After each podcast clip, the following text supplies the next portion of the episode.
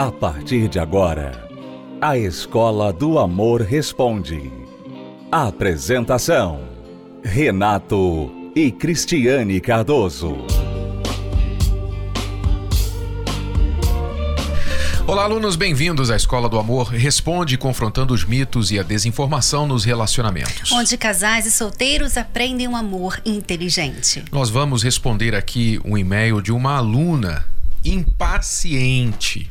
Aliás, eu nem sei se ela é aluna ainda, porque ela nos escreveu há algum tempo e ela exigia resposta urgente. Só que, é claro, não há tempo hábil no programa para responder a todos os e-mails. São milhares de e-mails.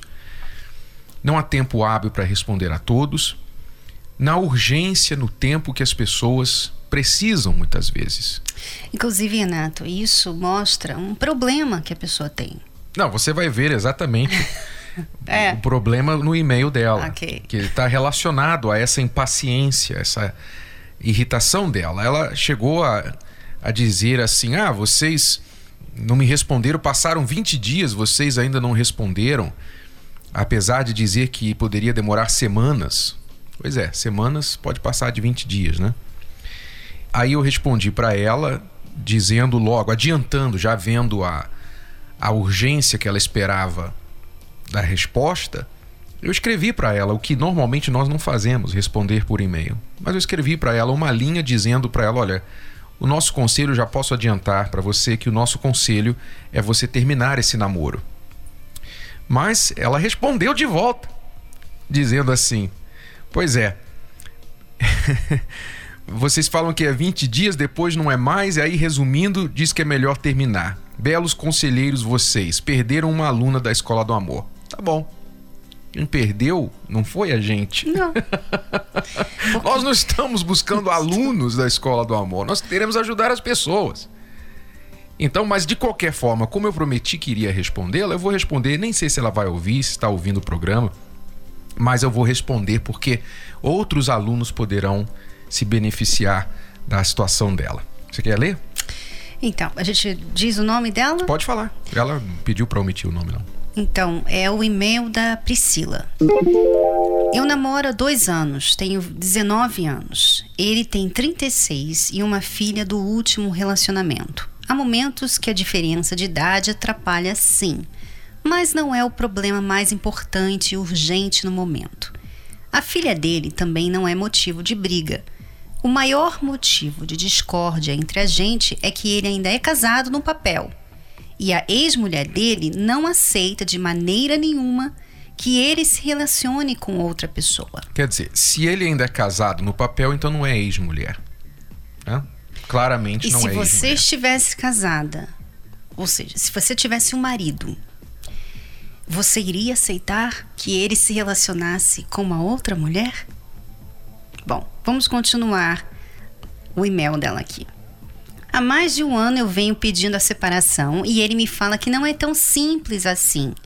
Que eles têm uma filha, bens materiais, que não é fácil assim se separar, que não é barato.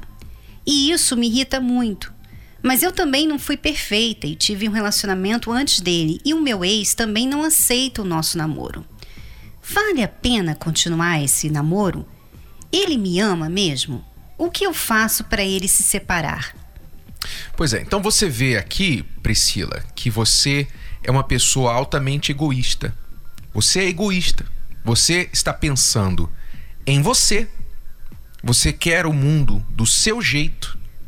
Você quer arrumar uma maneira deste seu namorado, entre aspas, se separar da mulher quando que este não é o seu papel não é sua função, apesar de você não estar ajudando de forma alguma o relacionamento deles, né? que se houver alguma chance de alguma reconciliação, você não ajuda em nada, mas você, claro, na sua imaturidade, nos seus 19 anos, na sua imaturidade, você quer o mundo do seu jeito, você quer adaptar o mundo, adequar o mundo às suas necessidades.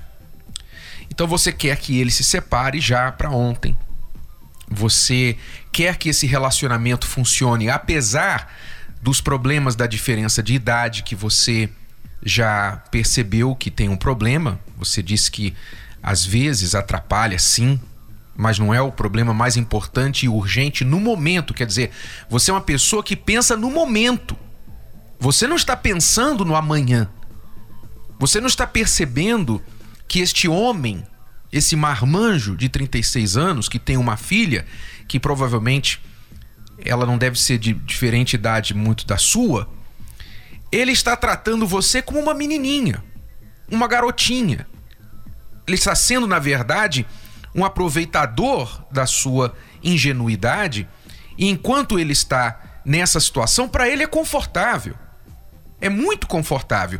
E se você acha que terá alguma esperança de ele se separar da esposa por suas irritações com ele, fique sabendo que quanto mais você faz isso, mais você destrói qualquer chance de um relacionamento e você está simplesmente totalmente errada nessa situação, nessa posição que você está. A grande verdade é que, por exemplo, ela, ela indica aqui que o ex dela também não aceita o namoro dela com esse rapaz. Mas ela já está namorando com esse rapaz há dois anos, esse homem casado. E por que que ela mantém contato com o ex ainda? Né? Quer dizer, tanta coisa errada aqui. Por que, que o ex ainda. A opinião do ex tem que estar até no e-mail aqui, né? A gente não entende isso. Na verdade, a Priscila começou a namorar esse homem casado com 17 anos. Isso é muito comum, esse erro que você está cometendo, Priscila, é muito comum para jovens, porque normalmente quando você é jovem, você pensa no aqui e o agora. Ele me trata bem, eu gosto de estar com ele, ele compra as coisas para mim, ele me leva a alguns lugares, ele cuida de mim, é legal, eu quero ficar com ele. Só que ele é casado. E esse é um pequeno detalhe que atrapalha o mundo que ela pensa que vive, que é perfeito, que tem uma pessoa mais madura que ela, que já deve ter uma condição financeira, né? Então, às vezes a jovem, ela pensa no aqui e o agora, por quê? Porque aqui e agora realmente você não está casada com ele, você não tem o compromisso dele, você tem aquela fase de namoro, de amante, que só tem o lado bom do marido, né? Quando ele está querendo sair um pouquinho, ele vai e leva a amante. Então a amante tem aquele lado bom, porque em casa ele mostra o lado ruim dele. Ele mostra quem ele é em casa. Mas fora de casa, não, ele não vai mostrar. Ela é o escape dele. É, é, e ela acha que isso aí é tudo. E se ele simplesmente se separar da esposa, né, se divorciar da esposa, ela vai ter esse mundo que ela pensa que vive para sempre. E não é bem assim, Priscila. Porque se ele foi capaz de trair a esposa com um filho, com você, né? Ele tem uma filha, ele é casado e ele está traindo. Você diz assim, ah, estão separados. É, mas eles estão separados mais ou menos, né? Porque ele não está separado. A opinião da esposa ainda está aqui entre eles. Uhum. Se tivesse terminado esse casamento, seria outra coisa. Mas não, ele está ainda casado com ela. Ele ainda fala que não é tão simples assim. Quer dizer, ele ainda mantém esse outro casamento. De alguma forma, ele ainda está ligado. Ele usa a desculpa de bens materiais, da complicação, mas hoje em dia, divórcio é uma das coisas mais fáceis de conseguir. Então, não é bem isso aí. Isso é uma desculpa. Então, você está com um homem casado que está sendo infiel à esposa dele. Você acha que ele vai ser fiel a você, Priscila? A grande verdade que a Priscila não quer ouvir é a seguinte, mas eu vou falar, tá, Priscila? Porque a nossa intenção aqui não é aumentar o número de alunos da Escola do Amor, é ajudar os alunos que nós temos, tá? Então, a grande verdade que você não quer ouvir é o seguinte: ele não quer você. Ele não te quer. Porque você é um problema para ele.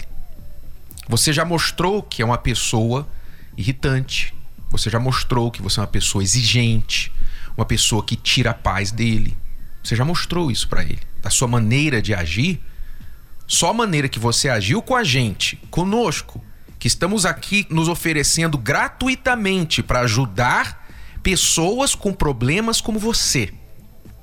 A maneira que você tratou a nós, estranhos, se é alguma indicação do seu caráter, que eu que tenho certeza que é, eu imagino como você trata ele nos momentos das suas irritações. Então, ele já viu isso. Aliás, não só ele, as pessoas que convivem com você já viram isso a seu respeito. E eu tenho a dizer a você que, infelizmente, se você não mudar essa sua maneira de ser, o seu futuro será de uma pessoa solitária, uma mulher sozinha, uma mulher amarga, que só vai conseguir atrair homens abusivos, homens para tirar vantagem de você e jogar você fora depois de cansarem de você. Então eu estou alertando você com respeito a essa situação. Ele não te quer. Ele quer algumas coisas de você. Ele quer o seu corpo jovenzinho de 19 anos. Ele quer talvez se sentir mais jovem, se sentir o garotão que ele já não é mais, que está chegando aos 40 anos. Ele não quer você. Então, é um balde de água fria que eu estou jogando na sua cabeça, não tenha dúvida, mas é exatamente isso. É para você acordar para a vida. Acordar para a vida, porque o mundo não gira ao seu redor. Entenda isso, o mundo não gira ao seu redor. Neste momento você não está em situação, em condição nenhuma de estar em um relacionamento. O que você deveria se preocupar agora é o seu relacionamento com você, com você mesma, porque você claramente não se gosta. Você é uma pessoa difícil, uma pessoa irritadiça, facilmente irritadiça, uma pessoa orgulhosa. E logo, quem vai querer um relacionamento com alguém assim? Quem vai deixar uma família para se casar com alguém assim? Ainda que fosse certo. Então, fica a nossa dica para você. Agora, já que você não quer mais ser nossa aluna, vamos soltar os cachorros para ela correr bem rápido, né?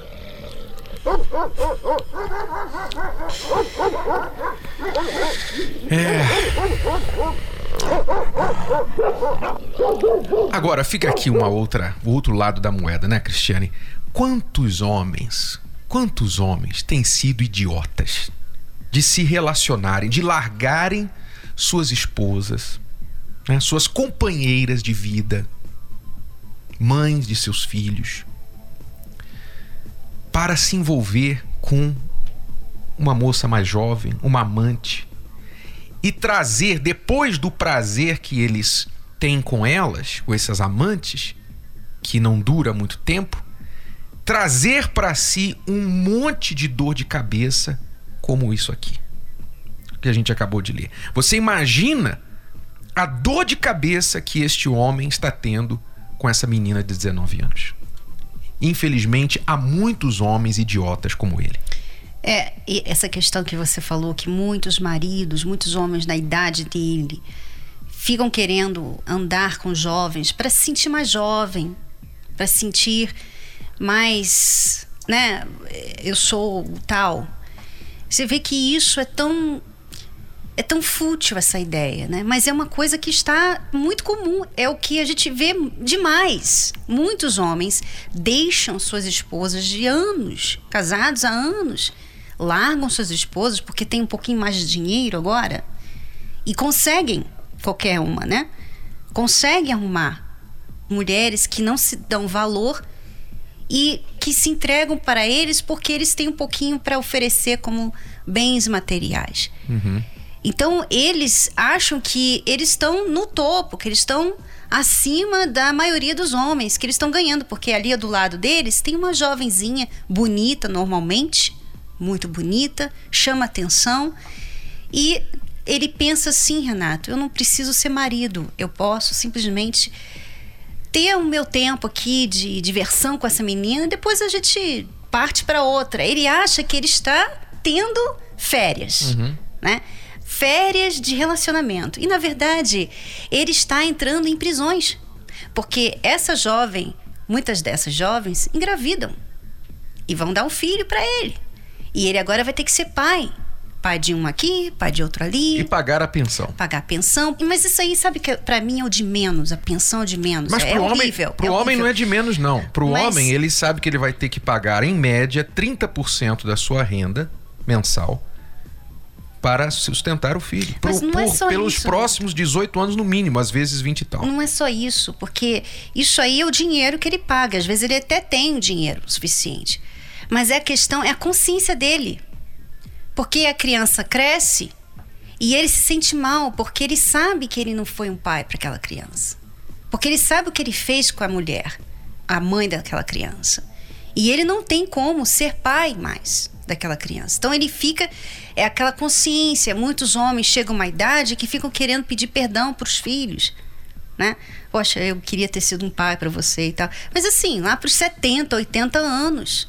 Então, são tantos problemas, as pessoas não estão pensando lá na frente, elas estão pensando aqui e agora e como isso aparenta. A questão aparenta, ah, aparenta legal, divertido, eu que estou ganhando. E não está ganhando nada, você está perdendo. Você está perdendo.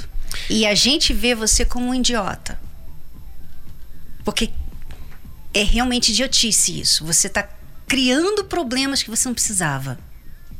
E eu vou encerrar este tema, este assunto, com uma história que um, um amigo nosso eh, nos presenteou, contou para nós há um tempinho atrás. Eu até coloquei no meu blog, eu vou ler aqui a história que ele me contou. Ele disse que ele tem uma piscina em casa e ele me contou que um dia foi à loja ah, onde se compra produtos químicos que se usa para manter a água da piscina limpa, né, saudável e tudo mais. Ele entrou na loja, foi pegando das prateleiras lá o cloro, é, o elevador de pH, purificador, redutor de alcalinidade e outros apetrechos que ele precisava para a piscina. Muito bem, chegou no caixa para pagar, ele ficou surpreso com o valor.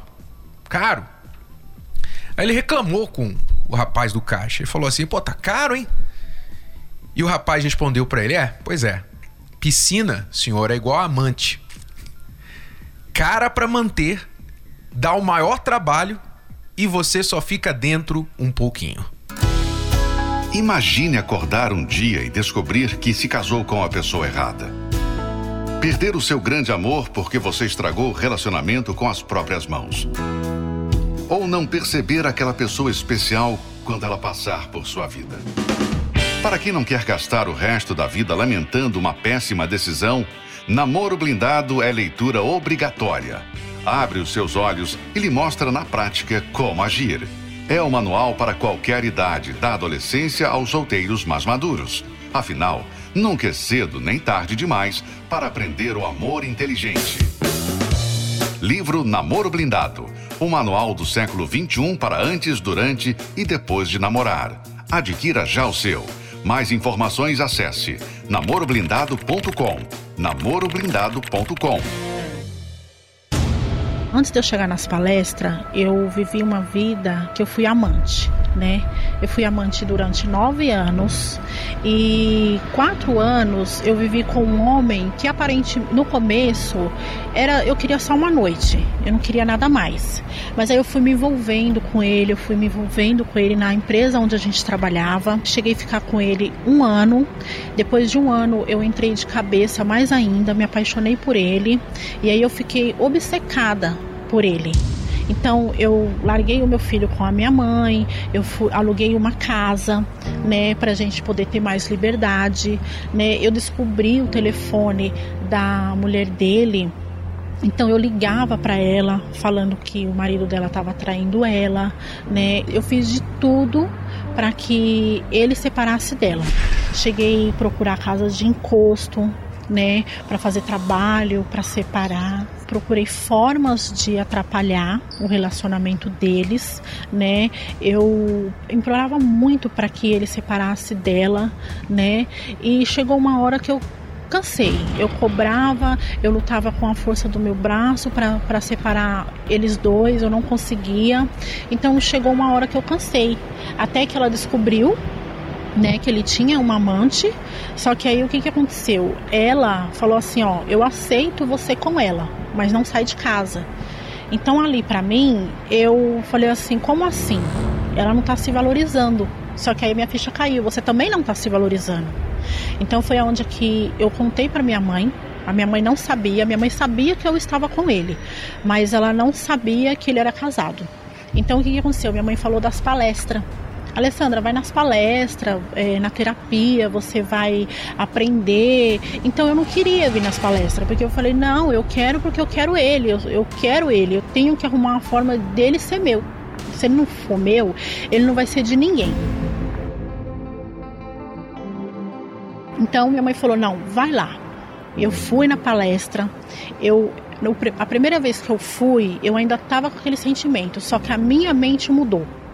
Sabe, a minha mente mudou, falou: não, aqui eu vou conseguir resolver o, o problema que está dentro de mim. Eu reconheci que eu estava errada, entendeu? Então comecei a participar.